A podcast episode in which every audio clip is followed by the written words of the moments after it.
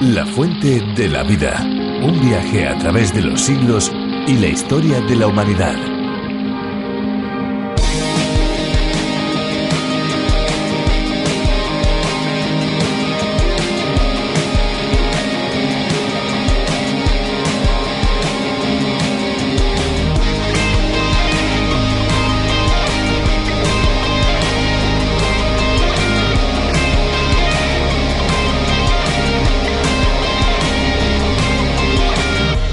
En el año 2013, una nueva isla emergió en las costas de Japón debido a una actividad volcánica submarina. Se trata de Nijima. Nijima surgió situada junto a la deshabitada isla de Nishinoshima, también de origen volcánico y que pertenece al pequeño archipiélago denominado Ogasawara.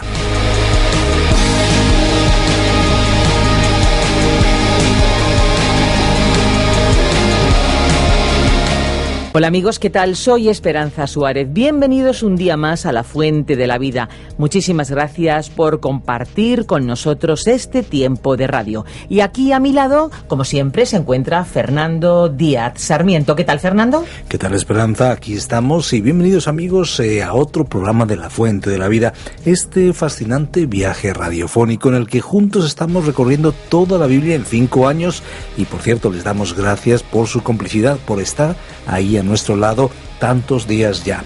Muchas gracias por estar con nosotros y para quienes se vayan incorporando hoy, les queremos contar que La Fuente de la Vida nace del programa original llamado A través de la Biblia, del teólogo y profesor de Biblia John Vernon Magui. Pues sí, un espacio que aquí en España se ha traducido y adaptado por el teólogo Virgilio Bagnoni, con el objetivo de acercar el Evangelio de una forma diferente, cercana y, por cierto, muy especial.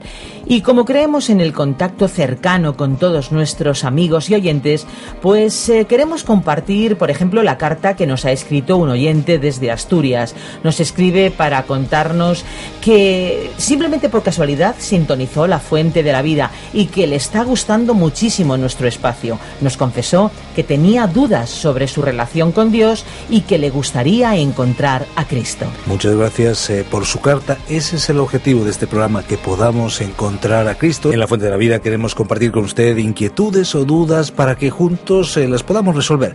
Nosotros creemos en Jesucristo cuando nos dijo que el que tiene sed venga y el que quiera tome del agua de la vida gratuitamente porque el que beba del agua que yo le daré, dijo Jesús, no tendrá sed jamás, sino que el agua que yo le daré, dijo Jesucristo, se convertirá en él, en esa persona, en cualquiera de nosotros amigos, en una fuente de agua que brota para vida eterna. Ahora ya amigos, acompáñennos durante estos próximos 30 minutos en este viaje fascinante a través del mundo de la Biblia, con curiosidades, música y sobre todo precisamente eso, con palabra bíblica. Nos vamos ya a la canción elegida para hoy. Vamos allá. Pues junto a ti está mi hogar, una esperanza que abraza. Yo sé que en tu casa hay pan,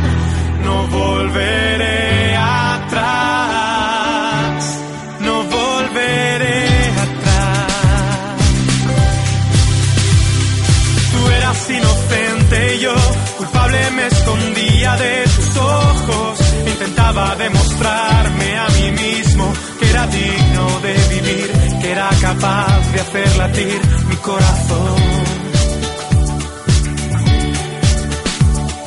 Mi alma perseguida y yo huimos de tu bien y tu clemencia y me esfuerzo por hacer mi voluntad y acallar a mi conciencia, pero resuena, vuelve a mí. Pues junto a ti está mi hogar,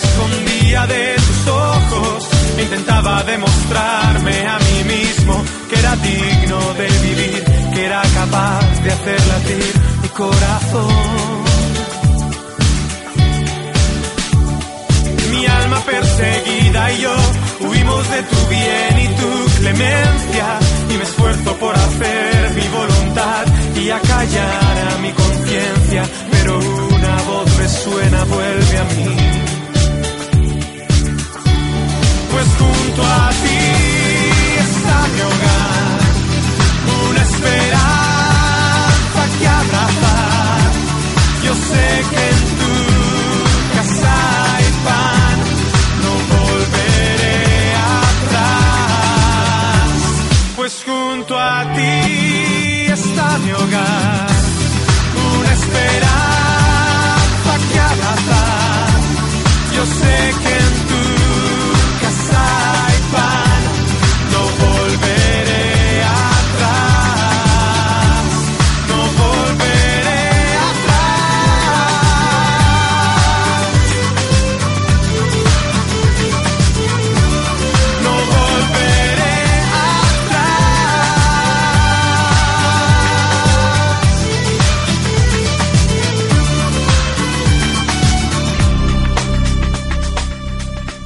En que vivimos, el dinero parece que se ha convertido en el dios de muchos. La economía es el punto alrededor del cual vive la mayoría de la gente. Es obvio que a todos nos gusta vivir más tranquilamente en lo que a dinero se refiere y comodidades, pero lo cierto es que tenerlo como el centro de toda nuestra vida no lleva a buen camino. Tirarse en el sofá y no hacer absolutamente nada esperando a que todo te caiga del cielo sin esfuerzo, desde luego es el otro extremo. Ambos están equivocados. Hay que tener un estilo de vida equilibrado, teniendo como base la confianza en Dios.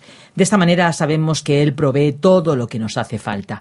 Es inútil, desde luego, levantarse muy temprano y esforzarse al máximo y pasar todo el día trabajando hasta caer extenuado si Dios, detrás de todo, no provee. Es interesante el comentario que hace esa Esperanza, porque muchas personas piensan que lo que ellos consiguen es por su esfuerzo. Tarde o temprano aprendemos que todo viene de Él y de sus propias manos. Al final nos toca actuar de manera agradecida y devolverle de lo mucho que Él nos ha dado. Hoy nos vamos precisamente al capítulo 13, 14 y 15 de Deuteronomio y aprenderemos algunos principios sobre las ofrendas eh, de animales, la ley del diezmo, el año de remisión, el préstamo a los pobres, principios muy solidarios y claves en la ley de Dios para el pueblo de Israel.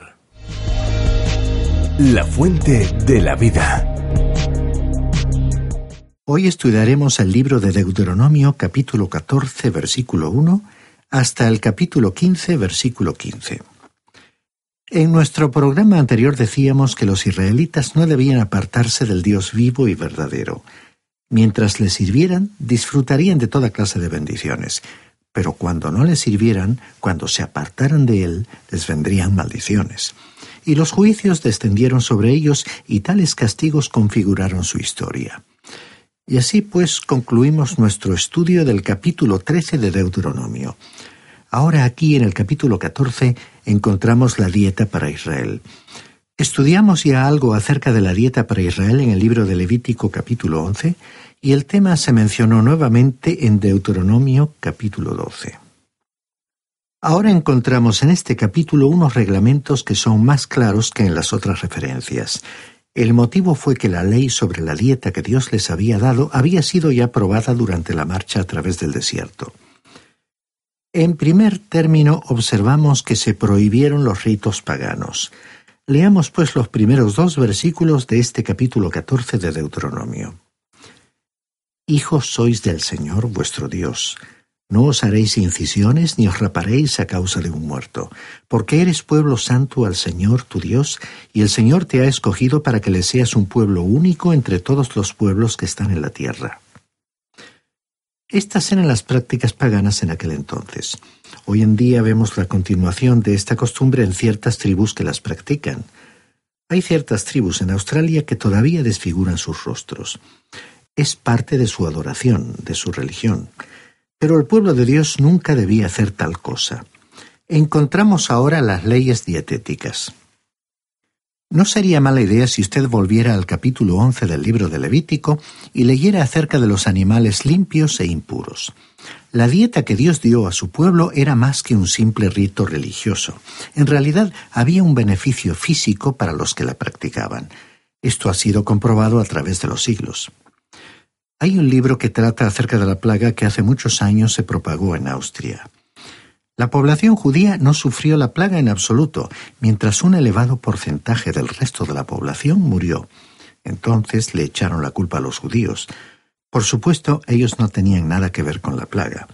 Fueron sus hábitos dietéticos y sus hábitos de vida los que les protegieron de la plaga. Vivimos en un tiempo en que aparecen dietas de todas clases. Parece que todo el mundo está interesado en ellas. Dios no nos ha dado leyes dietéticas que sean específicas para nosotros. En lo que concierne a nuestra relación con Dios, no importa que nosotros comamos carne o no. Sin embargo, el reglamento dietético de Dios era sensato y saludable, y favorecía la salud y la supervivencia.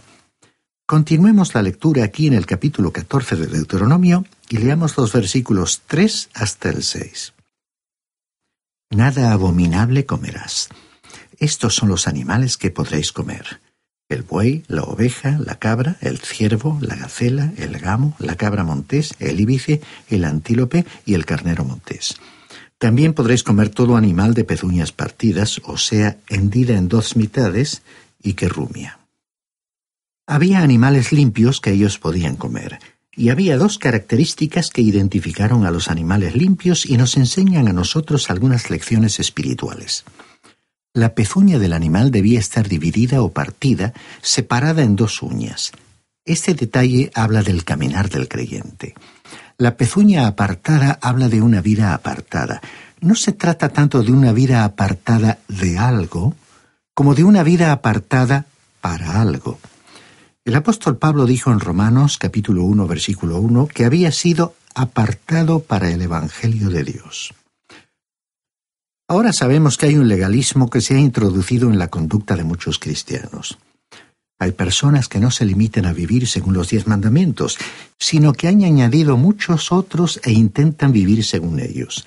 No creemos que sea eso lo que Dios está indicando por medio del detalle de la pezuña apartada o separada. Ahora, la palabra para ender en realidad tiene dos sentidos opuestos.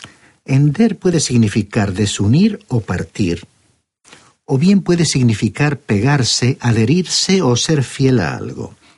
Esto es también cierto en la separación.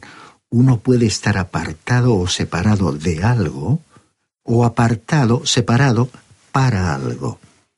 Lo realmente importante no es apartarse o separarse de ciertas actividades o hábitos, sino apartarse para Cristo.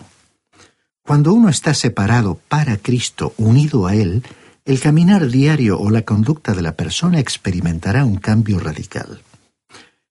La segunda característica de los animales limpios era el rumiar. La lección espiritual aquí es que debemos pasar tiempo con la palabra de Dios. Dice el Salmo 1, versículo 2, hablando del hombre feliz. En la ley del Señor está su delicia y en su ley medita de día y de noche. El primer versículo de este salmo comienza con las palabras Bienaventurado el varón. La persona feliz se deleita con la ley del Señor y medita en ella. Esa palabra medita tiene el sentido de rumiar, lo cual es ilustrado por la vaca que tiene un estómago complejo. La vaca pasta por la mañana cuando la hierba está fresca y acumula esa hierba en un compartimento de su estómago. Más tarde, cuando hace calor, se echa bajo un árbol o permanece allí mismo a la sombra y transfiere aquella hierba de una sección de su estómago a otra, masticándola nuevamente. Eso es el rumiar. Y eso es lo que nosotros debemos hacer con la palabra de Dios al leerla y meditar en ella. Los animales impuros no satisfacen estos dos requisitos. Algunos rumian, pero no tienen la pezuña hendida o las dos uñas. El cerdo, por ejemplo, tiene la pezuña partida, pero no rumia. Estos animales eran considerados impuros y no aptos para comer. Algunas criaturas marinas también fueron consideradas impuras. Veamos los versículos 9 y 10. De entre los que viven en el agua, estos podréis comer. todo lo que tiene aletas y escamas, pero no comeréis lo que no tiene aletas y escamas, os será impuro. O sea que tenía que tener dos características visibles para ser comestibles, aletas y escamas. A continuación sigue una lista de las aves limpias e impuras en los versículos 12 al 16. Veamos ahora las reglas sobre el diezmo. Leamos los versículos 22 y 23 de este capítulo 14 de Deuteronomio. Indefectiblemente apartarás la décima parte de todo el producto del grano que rinda tu campo cada año. Comerás delante del Señor tu Dios en el lugar que Él escoja para poner allí su nombre, el diezmo de tu grano, de tu vino y de tu aceite, y las primeras crías de tus manadas y de tus ganados, para que aprendas a temer al Señor tu Dios todos los días. Dios había prometido bendecir a su pueblo de una manera material si ellos le servían. De esa bendición deberían dar el diezmo o décima parte al Señor, tanto del fruto de la tierra como de sus ganados. Este diezmo había de ser comido delante del Señor en el lugar del santuario. Esta sería una fiesta especial delante del Señor.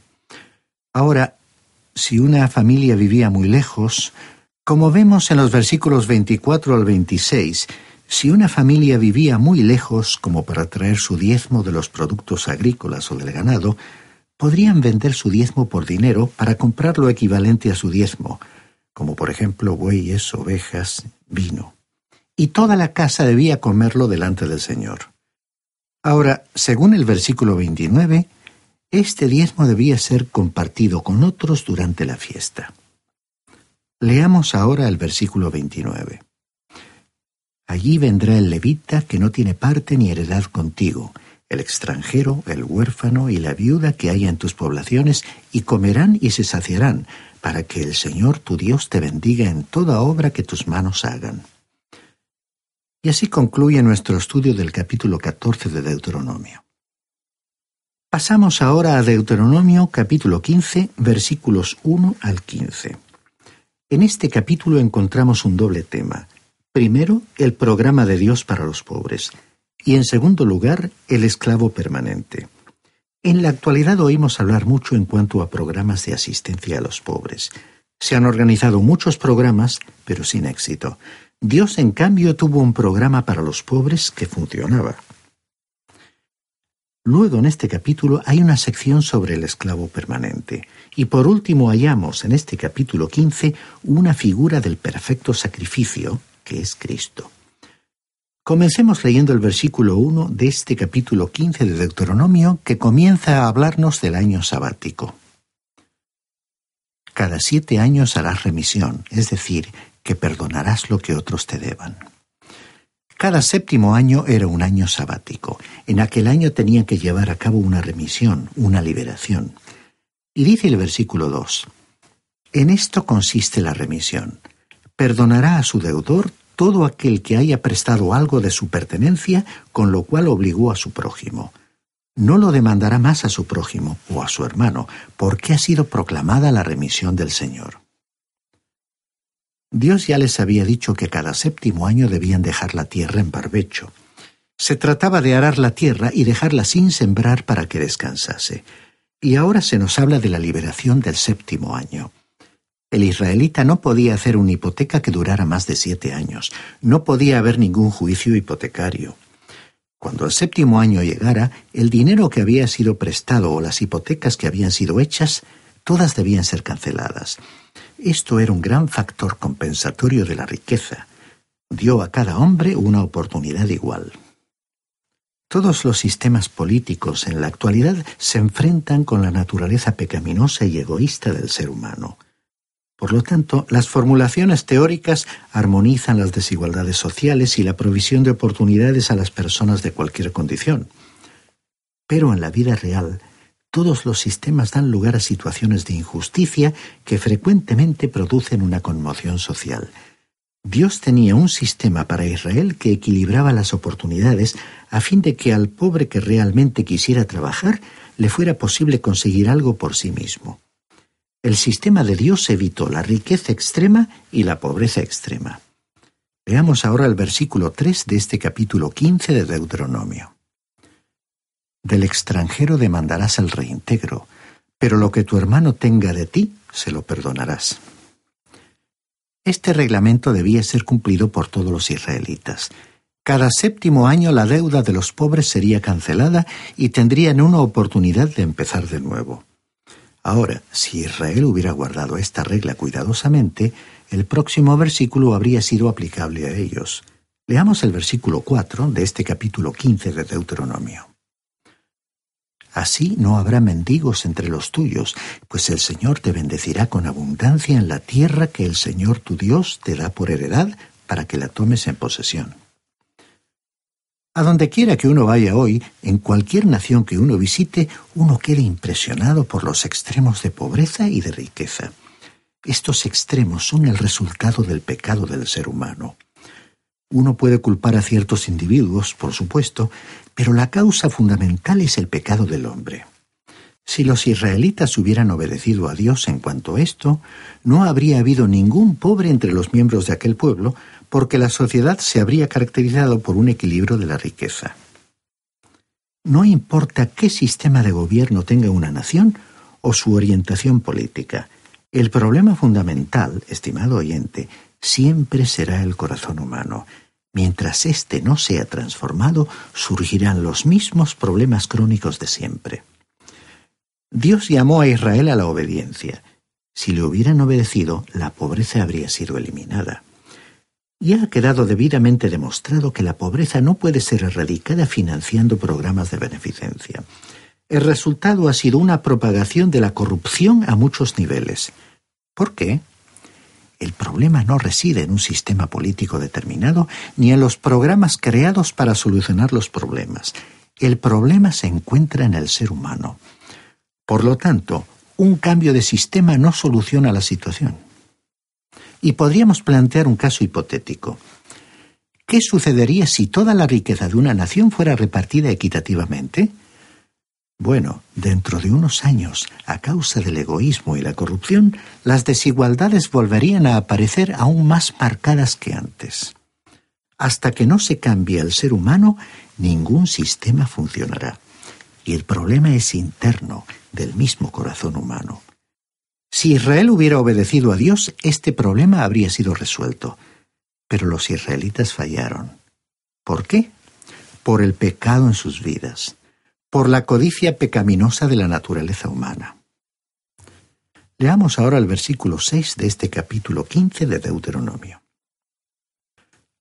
Ya que el Señor tu Dios te habrá bendecido, como te ha dicho, prestarás entonces a muchas naciones, pero tú no tomarás prestado. Tendrás dominio sobre muchas naciones, pero sobre ti no tendrán dominio. Israel no obedeció a Dios y por tanto esta profecía no ha sido cumplida es decir, que se ha cumplido solo en parte. Algunos judíos han llegado a ser los banqueros del mundo. Sin embargo, la nación de Israel no ha obedecido a Dios y por eso la profecía prestarás a muchas naciones ciertamente se ha cumplido, pero la frase tendrás dominio sobre muchas naciones, pero sobre ti no tendrán dominio, aún no se ha cumplido. Leamos ahora los versículos 7 y 8. Cuando haya algún pobre entre tus hermanos en alguna de tus ciudades, en la tierra que el Señor tu Dios te da, no endurecerás tu corazón ni le cerrarás tu mano a tu hermano pobre, sino que le abrirás tu mano liberalmente y le prestarás lo que en efecto necesite. Este es un pasaje de la Escritura muy extraordinario. Israel nunca lo obedeció completamente cuando fue una nación, y tampoco lo obedece totalmente en la actualidad. Pero ¿Ha observado usted algo? Israel recibe cuantiosas donaciones de judíos de todas partes del mundo. Probablemente recibe más donaciones que las recibidas por cualquier otra nación. Es que Dios les enseñó desde el principio que debían cuidar de su hermano. Este mismo principio también fue dado a los cristianos. Hay ciertos grandes principios fundamentales que son verdades eternas, las cuales Dios traslada de una época a otra. Esto es lo que los creyentes en Cristo debieran estar haciendo en la actualidad. En la iglesia primitiva había esta solidaridad entre los creyentes, pero en realidad los creyentes actuales en líneas generales no han mantenido esa actitud solidaria. Y estamos seguros de que ni aun Israel llegó a hacer lo que Dios mismo intentó que hiciera cuando les entregó estas instrucciones que acabamos de leer. Leamos ahora el versículo 9 de este capítulo 15 de Deuteronomio. Guárdate de albergar en tu corazón este pensamiento perverso.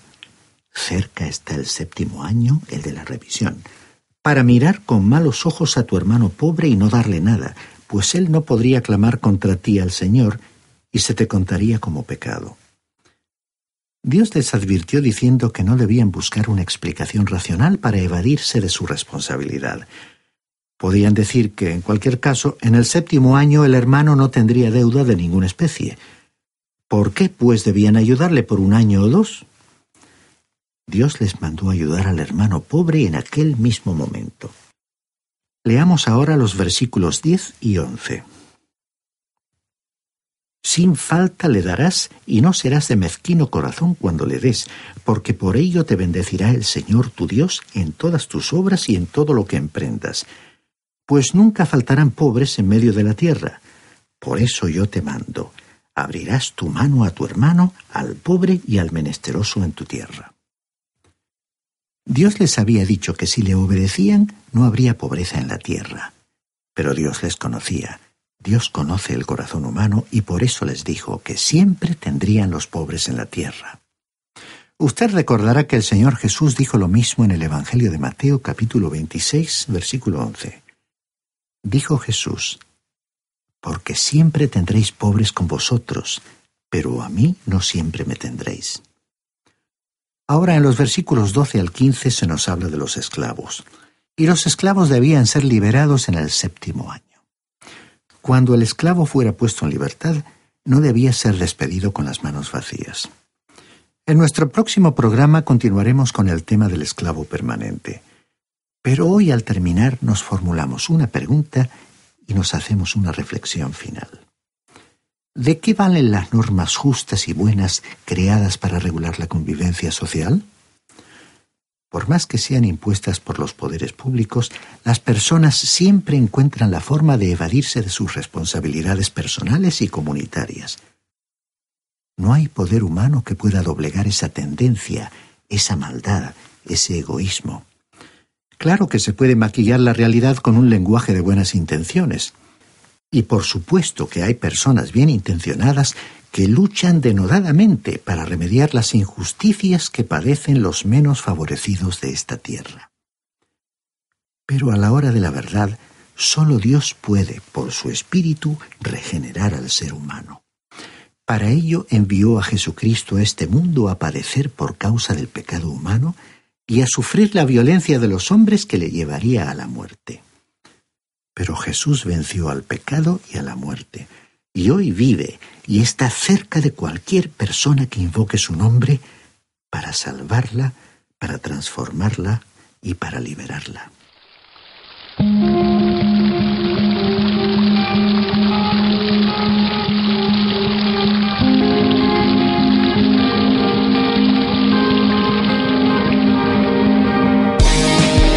Ya hemos llegado al final de nuestro programa, amigos. El programa de hoy. Nosotros volveremos el próximo día, ya saben, de lunes a viernes a esta misma hora.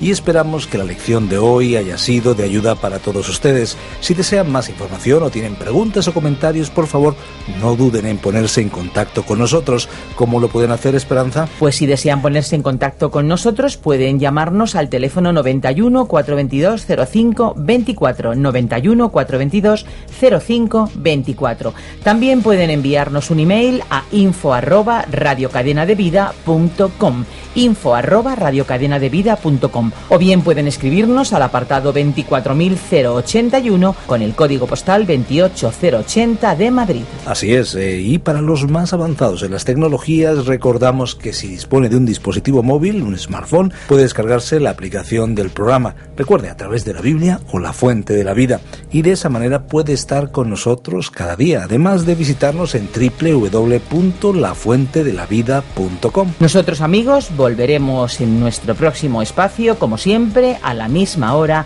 en la Fuente de la Vida. Muchas gracias por estar con nosotros, les esperamos y no se olviden que hay una fuente de agua viva que nunca se agota. Beba de ella. Este ha sido un programa de Radio Transmundial producido por Radio Encuentro, Radio Cadena de Vida.